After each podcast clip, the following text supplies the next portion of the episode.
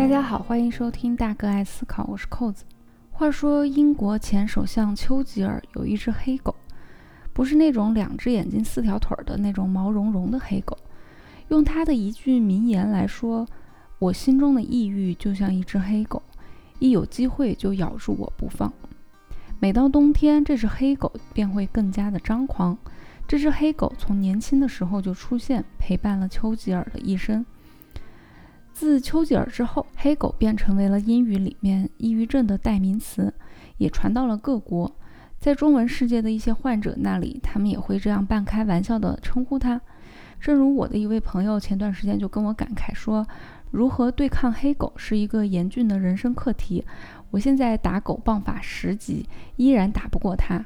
我感觉我养的那只是他妈藏獒。我想大家现如今对抑郁症早已经不再陌生。嗯，按照人口比例来看，我们每个人应该都会或多或少的认识一两位受到抑郁症困扰的朋友，只是也许你不知道而已，或者是你也曾经或者正在遭受这样的困扰。而在新闻里面，我们也时不时会看到又有什么人，尤其是呃明星艺人，因为抑郁症自杀的消息。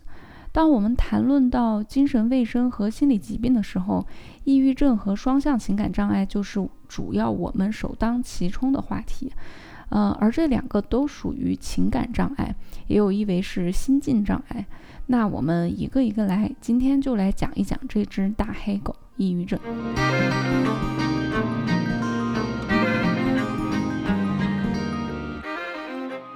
根据世卫组织的数据，全球有超过二点六四亿各个年龄段的人患有抑郁症，而抑郁症呢是世界各地的首要致残原因，是导致全球疾病负担的一个重大因素。在我们国家的话，根据二零一九年北京大学第六医院黄月琴教授等。在《柳叶刀精神病学》的报告当中写到说，呃，在中国，抑郁症的终身患病率为百分之六点九，十二个月患病率为百分之三点六。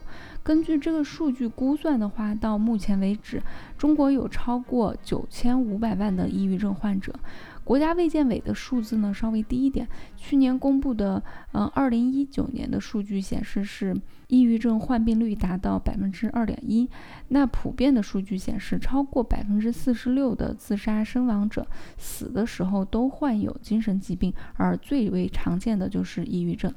但是如此普遍而且致残致死的病症，却让其他人很难理解。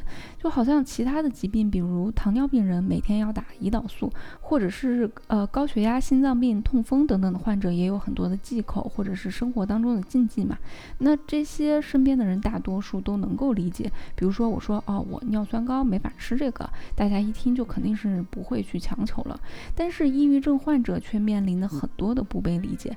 同样的。情况，比如说，要是我跟朋友说我抑郁症，今天没有办法跟你们出出门去逛街了，或者是今天真的没有办法去上班了，那很多的朋友的反应都会很不理解，说啊，没事，出门走一走就好了，看开一点儿，多运动运动就好了，或者是非要拉着患者做人家难以做到的事情。这些槽点就太多了，我就不一一吐了。要是真的能有这么简单就能够治好的话，就不会成为一个世界性的公共卫生问题了。当然了，有这样的误解呢，嗯，虽然是会令人觉得很无语，但是呢，这样的误解如此之普遍，那我们也还是应该看一看到底是为什么会产生这么深的误解。呃，我个人觉得，在大多数我们常见的语言里面，无论是呃英文、中文、法语、西班牙语、日语这些。呃，抑郁症这个词，呃，这个名字在那个语言里面大概都是，呃，忧郁、不开心、难过这样的意思。我想这或许是让许多人望文生义的一个原因，因为我们每个人都有失落的时候，成绩考坏啦，被炒鱿鱼啦，和对象发生争执啦，甚至是。只是一个下雨天，就可能让人很忧伤，或者是深夜到点儿了，打开你的网易云单曲循环，立刻觉得黑暗孤单，生而为人真是抱歉，人间不值得，下次不来了，对吧？很多时候根本就没有什么诱因，一些沮丧的情绪就会凭空出现。但是通常来说，随着情境的改变，比如说你又找到了新的工作，或者是亲友安慰了一下，或者是呃只是简单的吃到了喜欢的东西，想买的衣服打折了，思考盒子又更新节目了，于是你沮丧的心情也就随之消散。这种短暂的情绪呢，确实也挺抑郁的，但是我们都知道肯定不是抑郁症。嗯，临床上的抑郁症当然是不同的，它是一种疾病，它会挥之不去。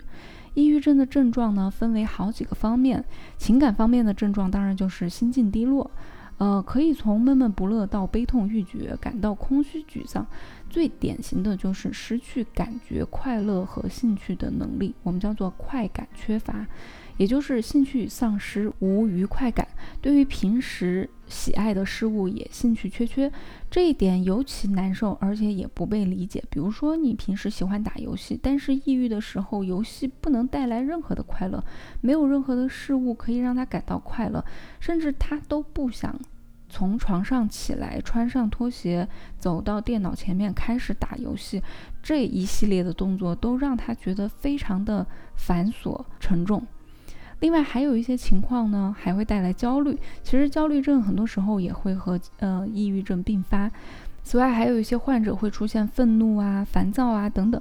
这主要是男性和小朋友的患者会比较多有这种愤怒和烦躁。嗯，从动作方面，你会发现他们精神运动性迟滞或者是激越，这是两种不同的这个呃状态。然后会他们会不爱动。嗯，效率低，食欲不振，睡太多或者是睡太少，总是躺在床上，还有就是社会退缩这种情况，他们需要去强迫自己去工作，去和别人说话，去吃东西。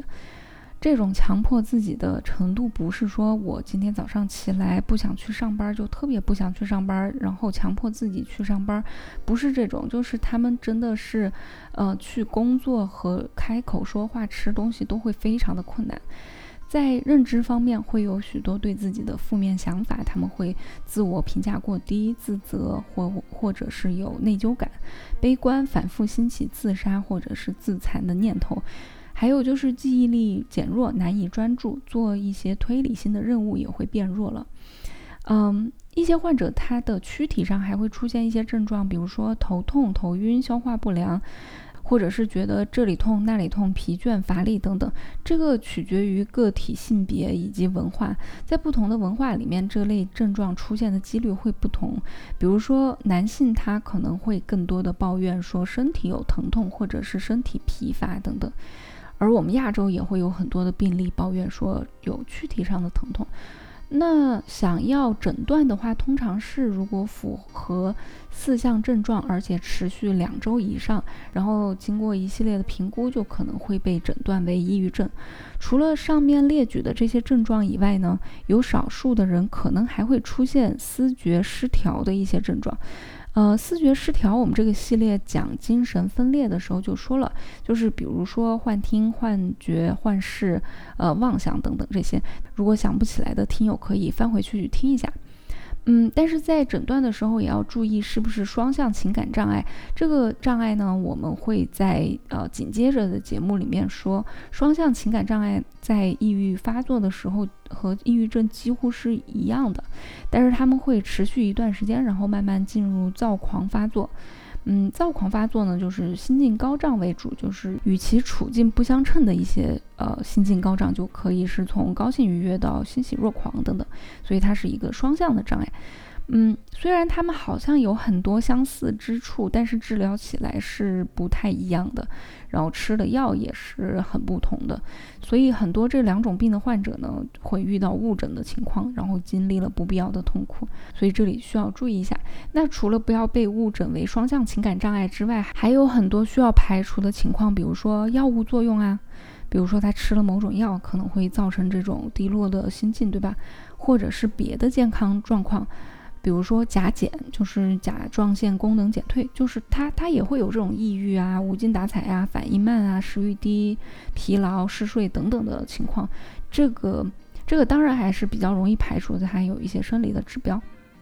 那除了刚才说到的这个，嗯，双向情感障碍是一个比较类似的障碍以外啊，其实，在抑郁症它内部里面还包括了好些个不同的抑郁症。比如说，我们通常说抑郁症这个词，嗯，一般我们在说哦，是某某某得了抑郁症，某某明星得了抑郁症，一般通常来说吧，嗯，是指重度抑郁症。这个其实就是我们平时听说的那种，就是典型的抑郁症。就包括了会有什么自残呐、自杀，就是这种情况。同时，它也是一种比较严重的抑郁症。另外，还有就是持续性抑郁症，这个以前也叫做轻度抑郁症，因为它的症状嗯很类似，但是呢程度比较轻，可是它持续时间会很长，有点这种慢性病的感觉。它通常会持续，比如说两年以上。因为这种重型的抑郁症，它可能发作的时间就会只有。呃，一一两个月，或者是甚至几个月都是有可能的。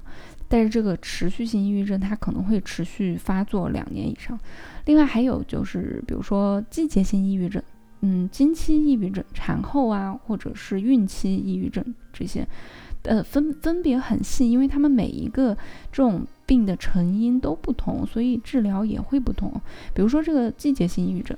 很多人他到了冬天或者是某一个季节就会出现抑郁，那这个治疗方法可能就不会给患者吃这些常规的一些药，或者也会伴随一些药，但是呢，他会比如说让他们去更长时间光照，用模拟日照的全光谱的灯来照一照，比如每天早上照两个小时，因为他们这个症大多数是因为冬天光照不足而诱发的，嗯。不过，咱们还是话说回来，最主要的这个典型的，嗯，重度抑郁症，呃，诊断呢，我们就不再多说了。刚才说的这些，大概了解一下。一个是因为我们现在的诊断工具呢，其实也不是那么的精确，毕竟抑郁症的症状呢，它很变化莫测，每一个人都。不太一样，而且我们也很难知道一个好端端人，他可能其实处于挣扎当中。再一个呢，这个毕竟是医生的活儿，对吧？咱们普通人就了解到这儿就行了，剩下的呢就交给正规医院的正规大夫。作为一个有科学精神的普通人，我们可能感兴趣的是，好好的人怎么说抑郁就抑郁了呢？人类虽然目前尚未全面了解掌握造成抑郁症的原因，但是呢，我通过这个谷歌和百度来的知识，还是能够给你编出一些好些个原因的。就通常来说，我们认为啊，它是基因和环境之间复杂的交互作用啊。但是这句话就跟废话一样。那先来说一说基因原因吧。证据也是老套路，我听过前面好多期节目的朋友都知道，就是有抑郁症的家人呢，你会观察到说，嗯，他有抑郁症的几率就会更高。双胞胎的研究也会发现，就是其中一个有抑郁症，那另外一个有的几率就会更高。那的确也，我们也有发现一些基因。嗯，是跟这个抑郁症相关的。比如说，有一个是和血清素相关的基因，它的不同，这个基因的不同形态啊，它可以控制血清素的转运效率。那么，携带其中一个型的人，他们就会更容易在生活当中，嗯，遇到一些刺激和压力之后呢，就出现抑郁、自杀等等情况。那说到血清素，嗯，聪明的大家一定也就知道了。呃，抑郁症的生理成因肯定是跟这些个化学物质相关的。血清素和去甲肾上腺素水平低的话，通常都会发现和抑郁症有关系。有很多的证据啊，比如说其中一个证据就是说，那些可以降低血清素和去甲肾上腺素的药物，它们的副作用就会让人产生抑郁。还有就是，比如说抗抑郁药物，他们会提高血清素和去甲肾上腺素的药物，那他们就能够减少抑郁。所以你看，正反两个方面都支持这个关联。呃，除了血清素和去甲肾上腺素这两个神经递质以外呢，神经递质在脖子以下除了脊髓的地方，我们就叫做激素啊。以前说过，那激素方面呢，也。会有一些原因和抑郁相关。还记得在 PTSD 那一期我们讲战或逃反应的时候提到的那个 HPA 轴吗？就是下丘脑垂体肾上腺轴。嗯，它是神经内分泌系统的重要部分。那一些抑郁症的患者呢，就显示出，呃，HPA 轴过于活跃的情况。那过于活跃，它就会产生过多的压力相关的荷尔蒙，这个其实也挺说得通的。不仅仅是生物化学这个层面啊，抑郁症在脑部呢，它还会有实质性的表征，比如说有一些区域似乎它就不太正常，像有一个叫做膝下扣带回区的这个区域，或者是你也可以叫它。布罗德曼二十五区，那布罗德曼分区呢，是我们在研究大脑的时候用的一种分区方式。反正就是发现这个区啊，这个抑郁症患者，尤其是那些对心理理疗效果反应不大的那些患者，他们这个地方是会比常人要不那么活跃的。但是如果你要去搜维基百科或者是一些这个英文的。或者是中文的科普文章，可能会说这个地方是比常人要活跃的，所以这个地方我也很困惑，于是去研究了一下，后来发现是这样的，嗯。抑郁症患者，尤其是心理理疗和药物反应都不太大的患者，这个区域的大脑灰质体积它本来就比别人要小一些，所以虽然观察到它比常人要活跃，那是因为它体积小了，所以它就会需要更加努力的活跃一些。但是呢，如果你看总量的话，它还是比常人要少活跃一些的。啊，总之这个就很细节啦。感兴趣的朋友，我可以贴两个文章的链接在下面。另外，有抑郁症的个体呢，他们大大脑还会有一些和其他人不同的，比如说，他们的杏仁核的这个活跃程度通常就会比较高，海马体的体积会变小，而且不活跃。而且，如果是吃药治疗了几周之后的患者呢，再来扫描的话，你会肉眼可见的发现它这个区域的体积变大了，所以是非常明显的可以看到这个体积和情绪的相关性。另外，有抑郁症的人呢，他们前额叶会有一部分不太正常的高度活跃，而另外有一部分呢又不那么活跃。那前额叶这一部分就比较大嘛，情况就比较复杂一些。比如说，嗯，有一个区域，它就和我们的思维反刍有关。呃，反刍就是那个牛吃草，然后又吐出来再吃一遍的那个反刍。思维反刍就是，嗯。像你，你，你晚上躺在床上，突然想起自己曾经做过的一件蠢事儿，呃，例如三年级的时候把头卡在栏杆里了呀，初二的时候看片儿被老妈撞见了呀，十五年前在暗恋对象面前没有憋住屁呀，就毕竟我们人活这一辈子嘛。快乐、悲伤，甚至刻骨铭心的爱情，都会随着时间流逝而淡去。唯有尴尬的事情，回忆起来是越来越尴尬，让你在某个深夜里面想要掐死自己，或者是灭口所有的目击者。那这个思维反刍呢？其实我们每个人都有，像刚才说的这些情况，大家都很有共鸣，对吧？这里面就包括了强迫思考和反省，呃，深思。强迫是强迫症的那种强迫。但是呢，有一些人这个时候这种情况他就会越来越失控，慢慢像是陷入了泥潭一样不可自拔，就造成了很多的负面情绪。那我们前额叶有一个区域就是和这个思维反刍是有关的，嗯，这个地方如果你观察到过于活跃的话，我们也发现是和抑郁症有关的。那刚说到的这几个地方呢，都是在一个和抑郁症相关的回路上，就是这条路上的每一站都有点不正常。所以你看，抑郁症患者他们有神经传导物质不正常，激素水平也异常，大脑的一些区域要么过于活跃，要么不活跃，甚至是由肉眼可见的 X 光观察可以发现的一些区域体积变小。那这么多硬核的原因，他们每一项都可以轻轻松松让一个人的生理节奏失调，包括睡眠周期的改变啊，分分钟也能够改变一个人的情绪。所以你看，如果我们再说，哎呀，这有啥好抑郁的？出门走走就好了，那人家又不傻，人生的大道理又不是听不懂，对吧？可你说血清素要是一降下来，就是实实在在的抑郁情绪就来了嘛？所以旁人呢，还是应该多多的体谅。有抑郁症的人呢，是真的挺不好受的。呃，那从生理角度来看的话，成因有这些，刚才总总结的这些。所以从生理角度的治疗方法呢，我们就可以对症下药了。嗯，通常有吃抗抑郁药和刺激大脑两种。呃，一个一个来。那先说来吃药。嗯，抗抑郁药呢，我们目前。呃，也不是目前吧，从历史以来大致有三种。第一种我们叫做 MAOI，然后第二种呢叫三环抗抑郁药，第三种是选择性单胺再摄取抑制剂啊。听不懂没有关系，我们来挨个讲。单胺氧化酶抑制剂就是刚才说的 MAOI，这种这个这个中文名有点长，我就叫它的英文缩写啦，就就是 MAOI。那这是最古老的一种抗抑郁药了，现在已经不常见到用来治疗抑郁症了。那发现这个药，当时发现这个药也是挺偶然的，是一九五二年的时候呢，因为当时，嗯，他们用一种药来治疗结核病，那这种药呢，它其实是属于一种很很微弱的 MAOI，呃，所以也算是吧。那结果他们发现，哎，吃了这个药的结核病患者呢，变得呃异常的愉快。那这个药的机制是咋回事呢？啊，就写在它的名字里，就是单胺氧化酶抑制剂，所以它是首先你一听啊，它是一种抑制剂，那抑制的是什么呢？抑制的是单胺氧化酶。单胺氧化酶是什么呢？它就是一种酶，这种酶它会把单胺氧化掉，就是把它分解掉。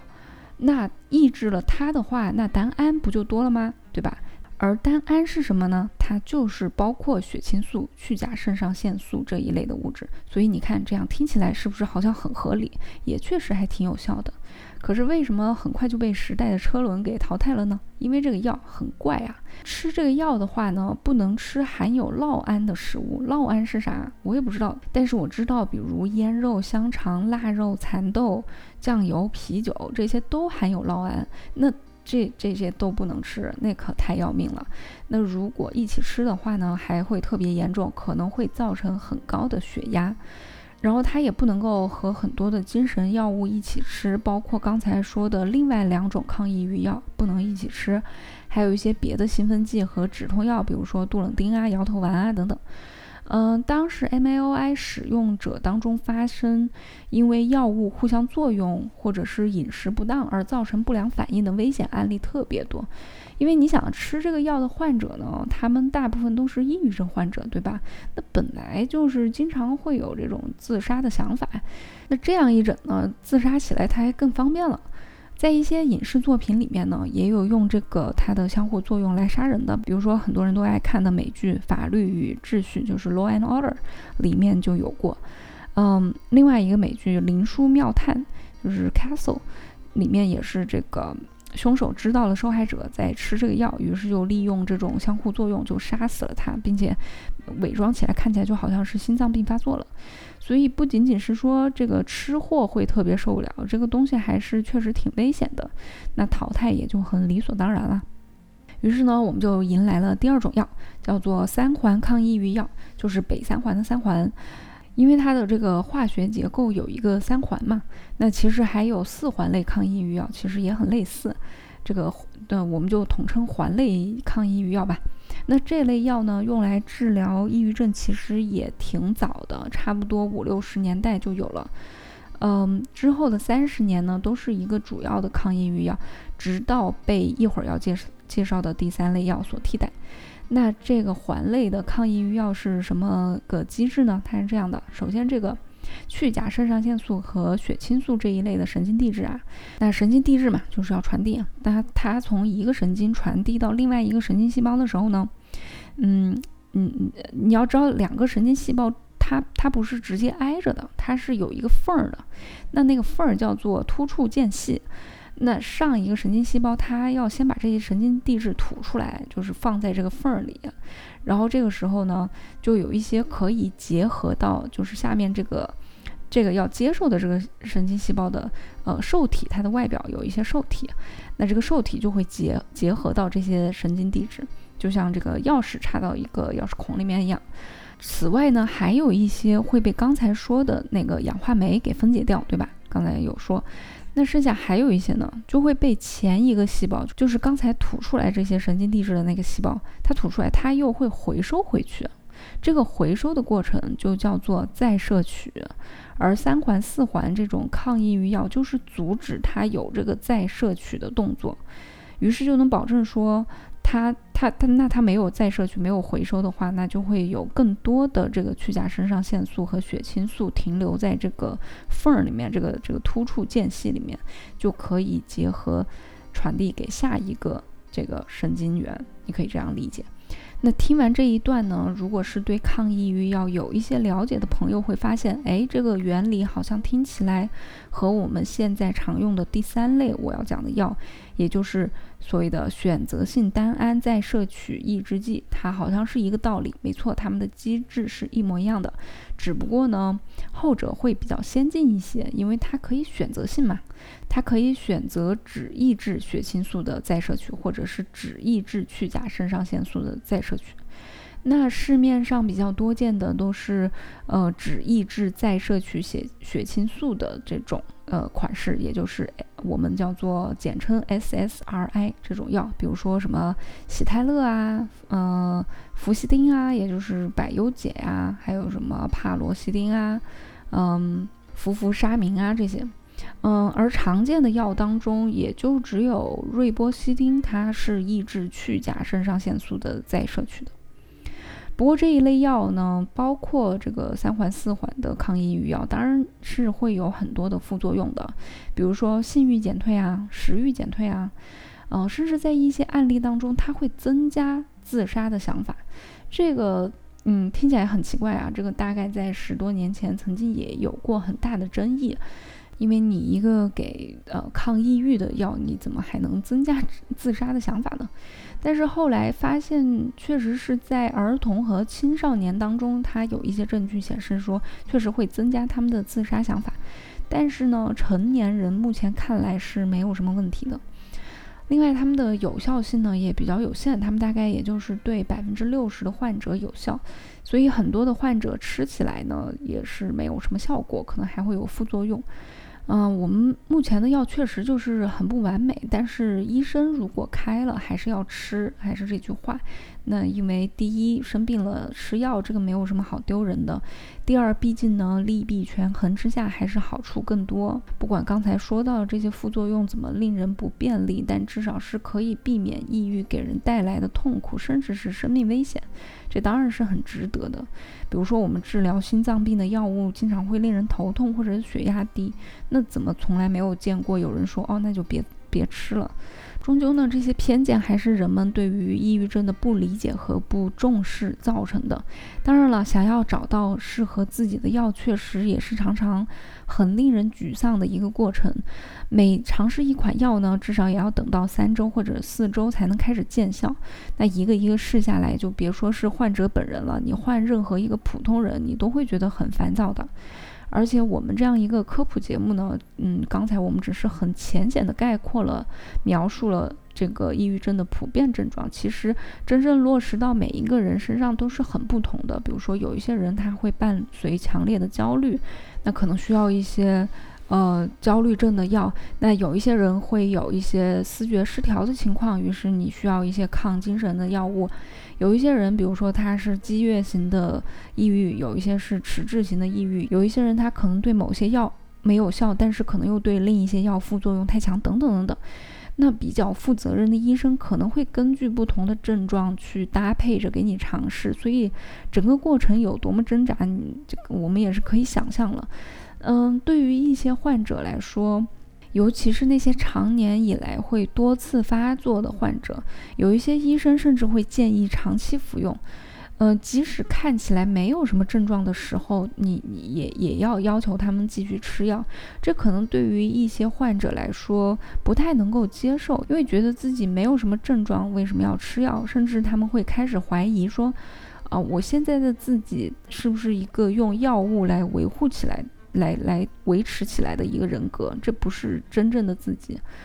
嗯，我觉得这还是心理疾病给人带来困惑的地方。比如说，你换成身体的问题，大家就不会觉得有什么奇怪。像是近视眼，终身需要戴眼镜，那并不意味着自己就不是自己了呀。或者是糖尿病人每天需要打胰岛素，也不会觉得说，哦，我我是这些额外的胰岛素所维护维持起来的自己，这不是我自己，就没有这些问题啊。所以。啊，再一次，我想这个还是精神和心理疾病在人们心里的偏见所造成的。总之，虽然现在我们的药物确实不太完美，我也相信人类的聪明智慧还是会开发出来更好的药。你想想，五十年代我们吃的那个药，那是个啥？连这个啤酒腊肉都不能吃，对吧？一不小心还能把自己送走了。嗯，所以你看，五十年代到现在有这么多的进步，七十年的时间，呃，也许七十年后，或者是五十年后，甚至三十年后，我们对这个病能有更多的了解，我们能够有更好的开发出更好的药。好了，关于抑郁症，今天就暂时先说到这里。下一期我们会继续来说一说，除了吃药之外，其他的治疗方法。如果喜欢我们的节目的话，除了点赞、留言之外，大家是不是忘了还可以转发啊？记得要多多转发，哪怕只是在比如说你三观一致的好朋友私聊的小规模这种转发，对我们而言都是一种极大的支持。那感谢大家的收听，下次再聊。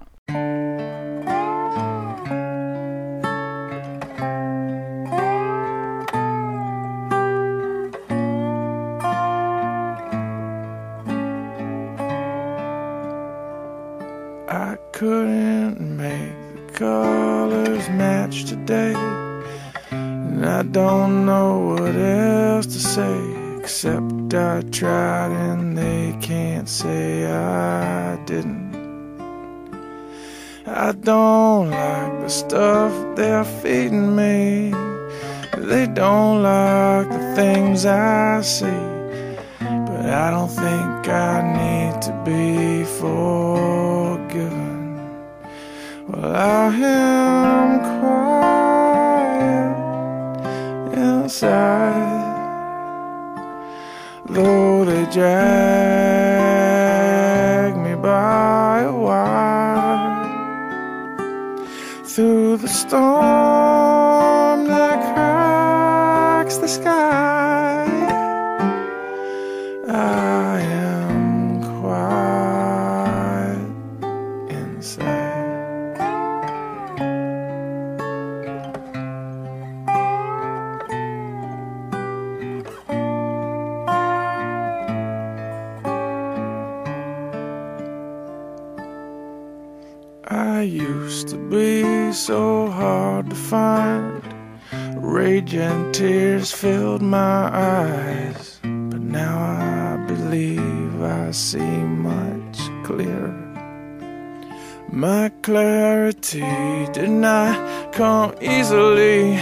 You sail was knocked into me.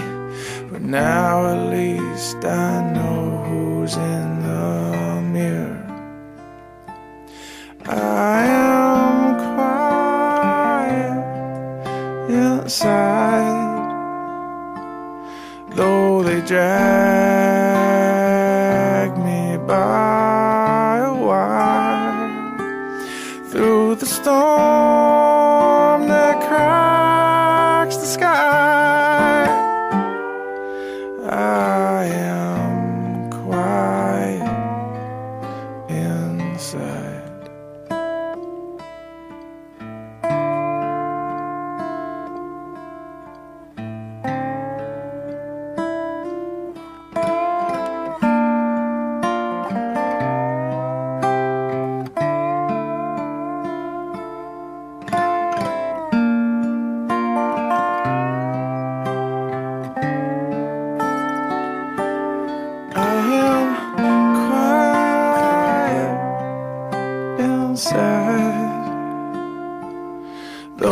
drag me by a wire through the storm